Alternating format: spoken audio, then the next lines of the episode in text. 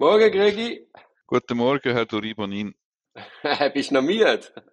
Wirkst du Ja, so ein bisschen Fünfe nicht Club. wirklich wach? Genau. Ja. Ja, ja, ja, ja. Hey, ich Ja. bin ja schon gut joggen. Im dunklen Wald mit einer Stirnlampe. Bin brutal verschrocken wegen einer Ente. Ja, das ist mir auch schon, richtig wach. das ist noch in früheren Zeiten, wo ich auch noch gejoggt habe, ist mir auch schon, bin ich auch schon auf die Seite gekumpelt, wenn man auf einmal das Reh anschaut, einen Meter, einen Meter neben dem Weg. Ja. Hellwach und weißt, dass du lebst. Angst vor einer Ente. Apropos früh dunkel. Hast du schon ein Weihnachtsgeschenk? Das ist jetzt äh, eine rechte Brücke. Ich meine, es Weihnachten wird langsam, wenn die Tage kürzer werden. Ja, ähm, ja das Ich eine habe das andere. perfekte, ich habe das perfekte Geschenk für jeden Mann. Auch für dich, Gregi. Tell me. Geh auf meinen Shop. Auf meiner Homepage hat es einen Shop, dort findest du es. Ah, das ist das, wo ich einmal Fragen beantwortet habe für dich. Genau, Über genau, meinen, genau. über meinen Arbeitsalltag. Ja, Ah, bist fertig? Bist ready? uh, schön geworden. Bin richtig begeistert. Okay, was ist das Schönste genau? Buch Erzähl auf der. Welt. Ich habe meine Gäste aus den ersten 500 Podcast-Folgen nochmal befragt, allen die gleichen Fragen gestellt und das hat ein fantastisches Bild gezeichnet, wie, wie die Strafverfolgung, die Strafverteidigung und auch die Urteilsfindung, wie das funktioniert und ganz verschi viele verschiedene Sichtweisen. Haben den, Also has, mitgemacht? ja, alle. Äh, Der Einzige, der nicht mitgemacht hat, ist der Frank, aber er, er hat natürlich die Fragen irgendwie auch nicht können beantworten. Und bist du zufrieden mit dem Endprodukt? Ja, nein, Wahnsinn. Ich habe sie dann, nachdem es gestaltet war, habe ich es dann noch lektoriert. Und dann habe ich es mit Begeisterung gelesen. Und dann ist mir sogar passiert, dass beim Lektorieren, ich bin fast fertig gewesen, ist mir, äh, ist mir, ist eine Datei nicht mehr gefunden, respektive Korrektur hat es nicht gespeichert. Da habe ich es gerade nochmal müssen lesen. Zuerst habe ich geflucht, aber es ist dann ganz gut gegangen. Und wer macht Rezension? Du Weißt du das bist schon? herzlich, Ja, herzlich genau, ja. eingeladen. Ja. Ah das kann man ja, grad nicht das habe ich gar nicht überlegt. Das kann ja Jeder nicht bestimmen. Nein, natürlich nicht. Aber vielleicht hat irgendein oder andere, der jetzt dazu lässt, unglaublich Lust, da etwas beizutragen, dass das Buch ein bisschen Fahrtwind aufnimmt. Also du bist jetzt nicht nur Strafverteidiger, gewiefter, geschädigter Vertreter, Podcaster und ähm, Produzent Verleger. von Anwaltshilfen, jetzt bist du auch noch Autor. Nein, Verleger. ich bin Ja. Herausgeber. Ich bin Verleger. Herausgeber, ja. Okay. Ja. Okay. Ja, gratuliere dir. sehr schönes, ja, du bist Teil von dem Baby. Es ist ein sehr schönes Produkt geworden. Aber ich, ich, ich kann das jetzt, ich tue das nicht zeigen, weil ich tue das dann schenken. Gut, aha, also marketingtechnisch bist du natürlich auch gewieft. Du machst das kurz vor dem Weihnachtsgeschäft, ne? Ja, genau. Ja. Und vermutlich zu einem völlig überteuerten Preis, was sich nur Anwältinnen und Anwälte leisten können. Natürlich, natürlich. Nein, also das Buch produzieren in der Schweiz ist also keine Geschäft, gute Geschäftsidee. Also fürs Geld machst du das nicht. Dafür sind wir ja Strafverteidiger, nur wegen Geld. Genau, genau. genau, ja. Ja, Also, also, aber lass uns doch zu, gespannt. ja, äh, danke, danke. Aber lass uns zu, unserem, zu unserer Kernkompetenz schreiten, nämlich der StPO. Und zwar, ich würde sagen, wir machen weiter beim Artikel 154. Genau. Besondere Ja. Maßnahmen zum Schutz von Kindern als Opfer. Also, da gibt es äh, Absatz 1 eine Art äh, Legaldefinition. Die Legaldefinition sagt, man muss im Zeitpunkt von der Gegenüberstellung oder der Einvernahme unter 18 sein, man muss als Opfer gelten, auch natürlich auch wieder im Sinne von der StPO, also im Sinne von 116. Ich möchte es einmal schnell hervorheben. Also es geht darum, ums Alter im Zeitpunkt von der Einvernahme und nicht das Alter zum Tatzeitpunkt. Das ist im OHG noch anders gewesen. Okay, genau. Und einfach rekapitulieren, Artikel 116. Als Opfer ist, gilt die geschädigte Person, die durch Straftat ihrer körperlichen, sexuellen oder psychischen Integrität unmittelbar beeinträchtigt worden ist. Das haben wir ja früher schon mal diskutiert. Dann im Absatz 2 wird festgehalten, dass die Einvernahme so schnell wie möglich soll stattfinden. Da geht es darum, dass die Erinnerungen noch frisch sind. Ist eigentlich ein Allgemeinplatz und sollte für jede Einvernahme so gelten. Ist aber in Zürich geht es mitunter sehr lang, bis einmal Einvernahmen durchgeführt werden. Okay, das habe ich jetzt aber ein bisschen anders in Erinnerung oder das habe ich jetzt anders erlebt, dass man gerade bei, bei schwierigen Delikten eigentlich die Kantonspolizistinnen und Kantonspolizisten sehr, sehr schnell zu Einvernahmen schreitet. Ja, das stimmt. Ich muss mich korrigieren, bei den Opferbefragungen ist das so. Ich habe jetzt mehr so ein bisschen Augenmerk auf Zeugenbefragungen und Auskunftspersonen gerichtet. Da geht es ja mal schon sehr lang. Der geht sehr lang, ja.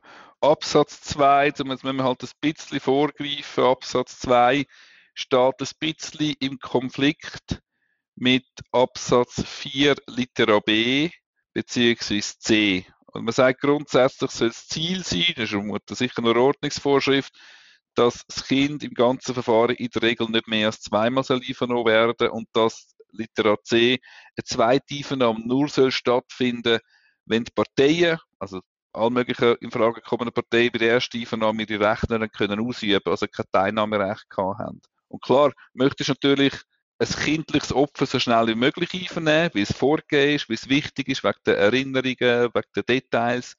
Andererseits möchtest du dem Kind nicht der Belastung aussetzen, das zweite Mal müssen einvernommen werden, möchtest aber vielleicht beim ersten Mal der beschuldigten Person noch nicht offenlegen, dass gegen sie ein Strafverfahren möglicherweise eingeleitet wird, beziehungsweise musst du jetzt erst einmal schauen, ob überhaupt strafrechtlich relevante Vorgänge zum Thema werden. Weißt du, was ich meine? Die erste Einvernahme ist ja immer, oder in grosser Mehrheit ohne Gewährung von der Teilnahmerecht, wird auf Video aufgezeichnet und dann gibt es halt noch eine zweite Einvernahme.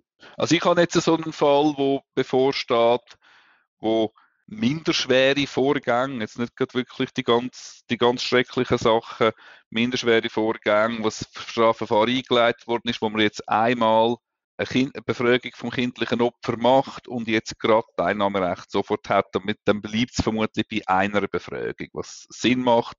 Wenn immer möglich, muss man das natürlich versuchen zu machen. Das kann teilweise ermittlungstaktisch oder wenn eben völlig unklar ist, ob genug Verdachtsmomente um sind, ist das nicht möglich. Ja, hängt halt auch vom Alter vom Kind ab. Dann Absatz 3, da geht es darum, dass man Vertrauenspersonen kann ausschliessen kann, wenn diese einen bestimmenden Einfluss auf das Kind ausüben könnte. Vertrauensperson ist im Sinn von StPO 152 Absatz 2 verstehen. Sowohl eine berechtigte Bestimmung wie auch eine mega schwierige Bestimmung. Es ist gerade dort, was natürlich in einem familiären Kontext ist, wo mögliche häusliche Gewalt gegenüber einem anderen Lebenspartner im Raum steht, was um gegenseitige Beschuldigungen geht, klassischerweise sogar ein Eheschutz oder Scheidungsverfahren im Hintergrund ist, gibt es halt immer wieder, dass der ein oder andere ältere Teil versucht, bewusst oder unbewusst Einfluss aufs kindliche Opfer nimmt. Und ja, aber das passiert das natürlich vorgängig schon. Eben, aber das ist nicht klar, wenn natürlich die möglicherweise beeinflussende Person mit im Raum hockt, dann hat das nur schon faktisch einen massiven Einfluss. Man wird ja dann nicht der Variante oder der Erlebnis oder der Erinnerungen von dem anwesenden älteren Teil widersprechen als Kind. Der Loyalitätskonflikt der ist so krass. Oder? Das geht ja, ja, fast und nicht. Man gibt auch, auch nonverbal Zeichen. Ja, sicher. Andererseits ist es auch super tragisch, wenn ein Kind, das Opfer geworden ist, nicht kann von einem älteren Teil begleitet werden, was vertraut in einer super schwierigen Situation, in einer neuen Situation mit schwierigen Themen, wo man im schlimmsten Fall muss gegen den eigenen Vater oder die eigene Mutter aussagen. Ich meine, das ist eine absolut Extremsituation, wo man eigentlich keinem Kind müsste in einer, in einer guten Welt nicht müsste zumuten. Aber ich finde, wenn wobei, wobei, wobei, wobei, wobei, wobei, ich möchte schnell reingrätschen. Wenn ich da die Einvernahmezimmer sehe für Kinderbefragungen jetzt hier in der Stadt Zürich, muss ich sagen, es ist auch nicht besonders kindesgerecht, nur schon die Räume.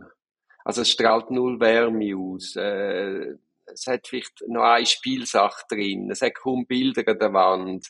Also ich finde, wenn du jetzt sagst, die Begleitung der Eltern ist sehr wichtig und mitunter kann man sie eben nicht gewähren, wie wegen Primat von der Warensuche, dann könnte man zumindest auf dieser Ebene viel kindergerechter die Einvernahmen durchführen. Findest du nicht auch?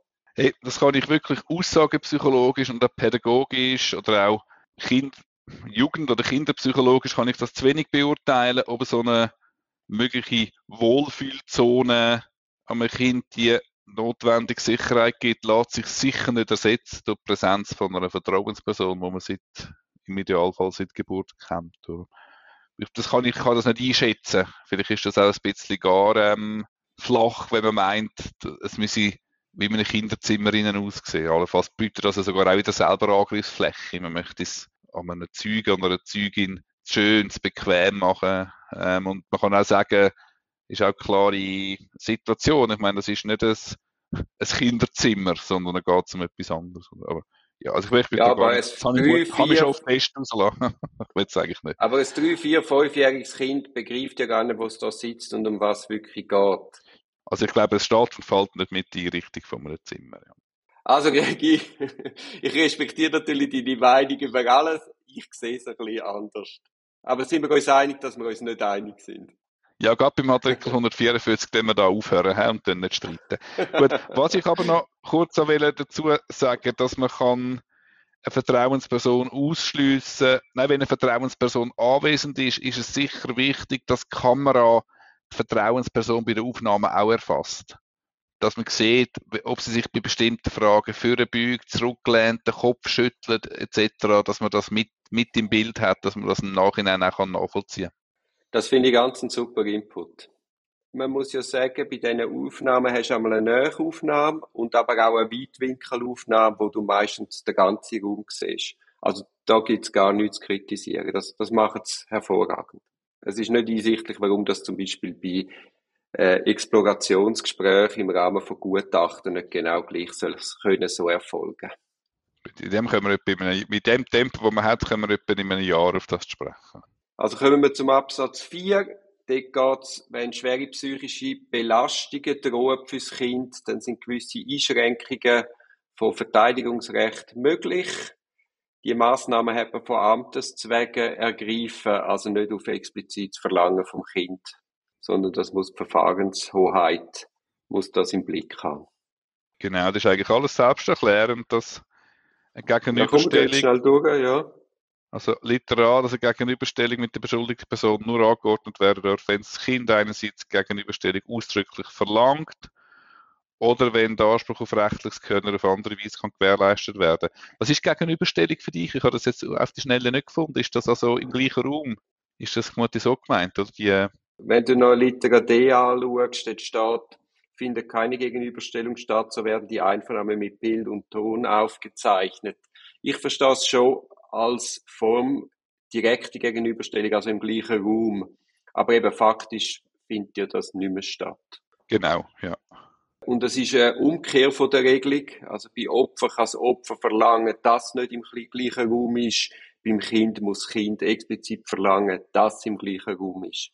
Das ist eine Sonderregelung, die sicher zu rechtfertigen ist. Ja, also nicht ansatzweise zu kritisieren. Die Regelung finde ich gut. B und C haben wir jetzt schon kurz angeschaut. Das ist mit der äh, zweiten Einvernahme, wenn und ob die notwendig ist. Zwei Einvernahmen ist also gemeint bei der Polizei und bei der Staatsanwaltschaft, also total zwei, nicht pro Behörde zwei. Also das, das ganze Verfahren steht im B. Ist das nicht Eben, als Hauptverfahren ja. gemeint? Auch noch gerade. Aber eben, es gibt dann die Ausnahme, das ist eine Ordnungsvorschrift, wenn die Wahrheitsfindung mehrere Einvernahmen, noch weitere Einvernahmen sollte erfordern, dann ist das durchaus, ist das auch möglich. Dann sind zusätzliche gerichtliche Einvernahmen möglich. Also eben, das ist auch ein bisschen unter das Kapitel gesehen. Das ist nach StPO 343, ist das wahrscheinlich durchaus zulässig. Also, ob es jetzt wirklich steht da zwar schon des gesamten Verfahrens, aber ich, ich glaube, es ist nicht so ganz klar, ob die Schranken, die zweifache Einvernahmsschranke auch fürs Gerichtsverfahren gilt. Aber weil es ja nur eine Ordnungsvorschrift ist mit Ausnahmen, ist, ist die auch nicht so zentral, die Frage. Ja, magst recht haben, aber Josef Schmies sagen das ähnlich. Zusätzliche ja, gerichtliche Einvernahmen nach 343 dürften ebenfalls zulässig sein. Es ist fraglich, ob diese überhaupt unter die Schranken dieser Normen fallen. Gut. Dann liegt D, Satz 1, da wird statuiert, dass äh, bei der Einvernahme eine Spezialistin oder ein Spezialist soll anwesend sein. Da geht es darum, die schreiben dann jeweils einen Bericht über, über, über die Reife vom Kind, über die Fähigkeit, äh, Aussagen zu machen, über die psychische Situation. So Fragen werden in diesen Berichten jeweils festgehalten. Erlebst du die Berichte als erhellend? Habe ich jetzt nicht so in Erinnerung. Also ich habe vor allem noch nie einen kritischen Bericht gelesen. Eben ja, es wird eigentlich vorgehen, also die Einvernahme, das Einvernahmesetting an sich beurteilt und nicht die Glaubwürdigkeit vom Kind. Das muss man vielleicht klar sagen. Und ich finde, auch wenn man immer sagt, die Polizisten sind besonders geschult, finde ich persönlich, da gibt es Luft nach oben. Und warum denn das, dass man eine Spezialistin dabei hat, nicht dazu nützt, dass man das vielleicht, aber eben, da bist du jetzt auch wieder anders, andere Meinung wahrscheinlich, aber dass man es kindergerechter macht. Oder zum Teil werden da Sätze, also Fragen formuliert, wo ein Kind unmöglich kann so verstehen. Ja, ich habe vermutlich ja. einen bescheidenen Erfahrungsschatz. So viele Einvernahmen bin ich selber nicht dabei gewesen. Aber also man muss einfach, dass das noch klar ist, oder? Es ist einerseits im Beisein von einer Spezialistin oder einem Spezialist, wo in der Regel eben kein Polizeibeamter oder Polizeibeamter ist oder nicht in der Organisation eingebunden, von einer zu dem Zweck ausgebildeten Ermittlungsbeamtin oder einem Ermittlungsbeamten.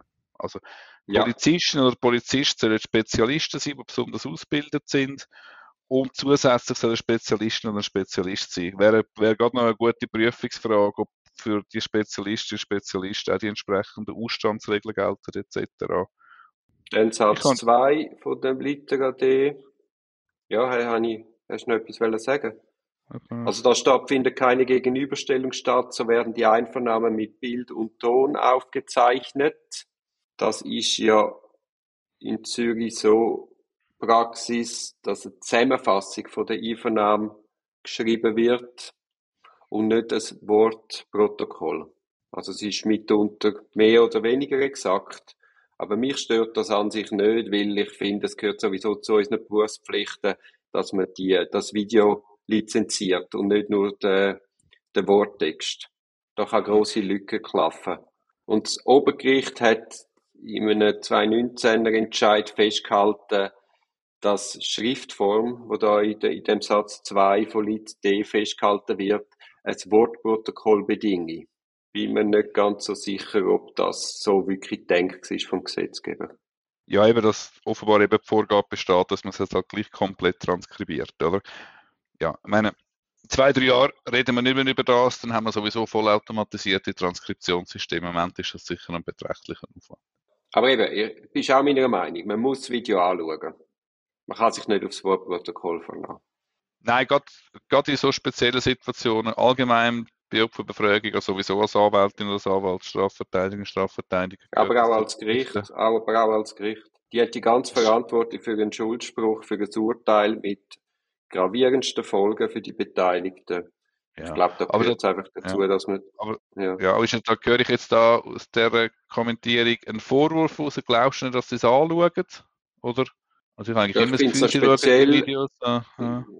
Ja, ich hoffe es, aber ich finde, wenn ich den 2019er Entscheid sehe, es beschleichen mich dann gerade Zweifel. Wieso würdest du denn sonst auf ein Wortprotokoll bestehen? Ja, ich kenne jetzt den Entscheid nicht im Detail, ja. Okay. Ja, wir müssen anschauen. Gehen wir zu Litera E. Die Parteien üben ihre Rechte durch die befragende Person aus. Man kann nicht direkt Ergänzungsfragen im Raum oder durchs Mikrofon stellen, sondern man teilt das der befragenden Person mit die geht wieder ins Zimmer zurück und stellt die Ergänzungsfrage. So verstehe ich das auch. Ja, auch völlig in Ordnung, da gibt es nicht, nichts zu bemängeln.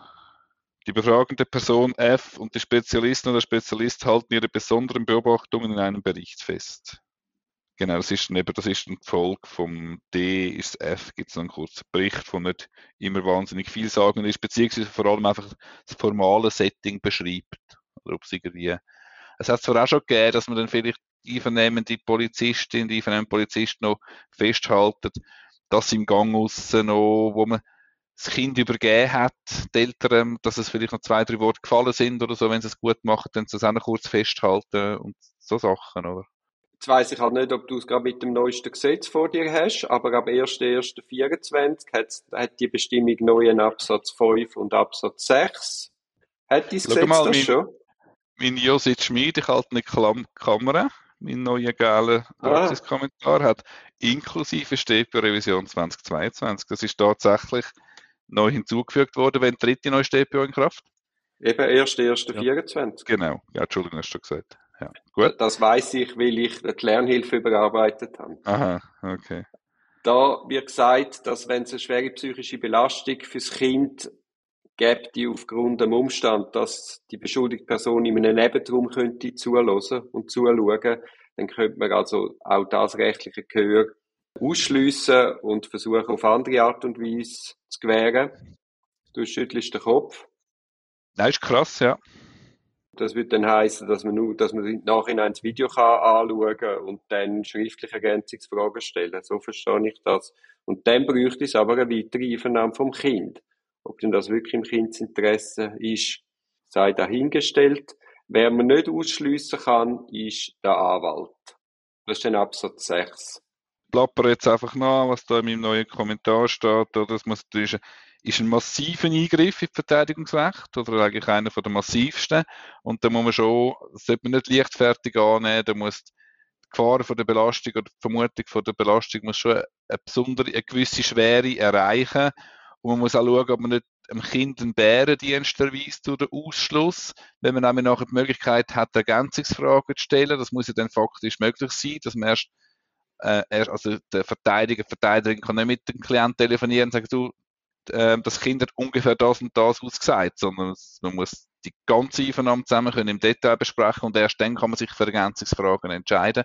Keine Anwältin, kein Anwalt kann in der Regel ohne Rücksprache mit der Mandantin und Mandant schon Ergänzungsfragen stellen. Das könnte eine Sorgfaltspflichtverletzung sein. Und somit ist eine Prophezeiung eigentlich, dass es dann sowieso zu einer weiteren Einvernahme kommt für die Ergänzungsfragen. Ja, ja. Und ähm, da würde man wieder dem Ziel, dass man möglichst nur einmal einvernimmt, entgegenwirken. Also sollte die Staatsanwaltschaft genau. und die Polizei mit einer gewissen Zurückhaltung von dieser neuen Regelung Gebrauch machen. Ja, wobei sie sicher in Extremsituationen vermutlich nicht das Dümmste ist, dass man die Regelung hat und die Möglichkeit hat.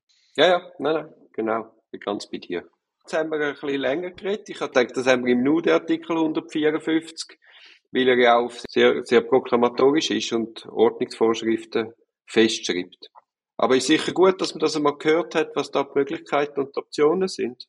Genau. Jetzt weiß ich nicht. Also jetzt der 155 sind Maßnahmen zum Schutz von Personen mit einer psychischen Störung. Und dann haben wir noch Maßnahmen zum Schutz von Personen außerhalb von einem Strafverfahren. Ich, ich glaube, das haben wir mehr oder weniger jetzt auch gerade abdeckt. Ja, also Maßnahmen zum Schutz von Personen mit einer psychischen Störung kann also schon noch spannend sein. Ja, gut, ja. Nein, nein, hast recht, hast recht, hast recht. Wir nicht juffeln, wir haben alle Zeit von der Welt und nachher kommt eben die Vernahme von der beschuldigten Person und ich kann jetzt halt vorgreifen, vorgumpen. Aber ja. Ja, genau, dann kommen wir zum nächsten Höhepunkt nach dem Artikel 147, dann kommen wir näher an unserem Artikel 158 an, Miranda Warning. Das wird ein Spektakel. Also. Das ist ein Podcast aus der Reihe Auf dem Weg als Anwältin. Ich hoffe, der Podcast hat dir gefallen.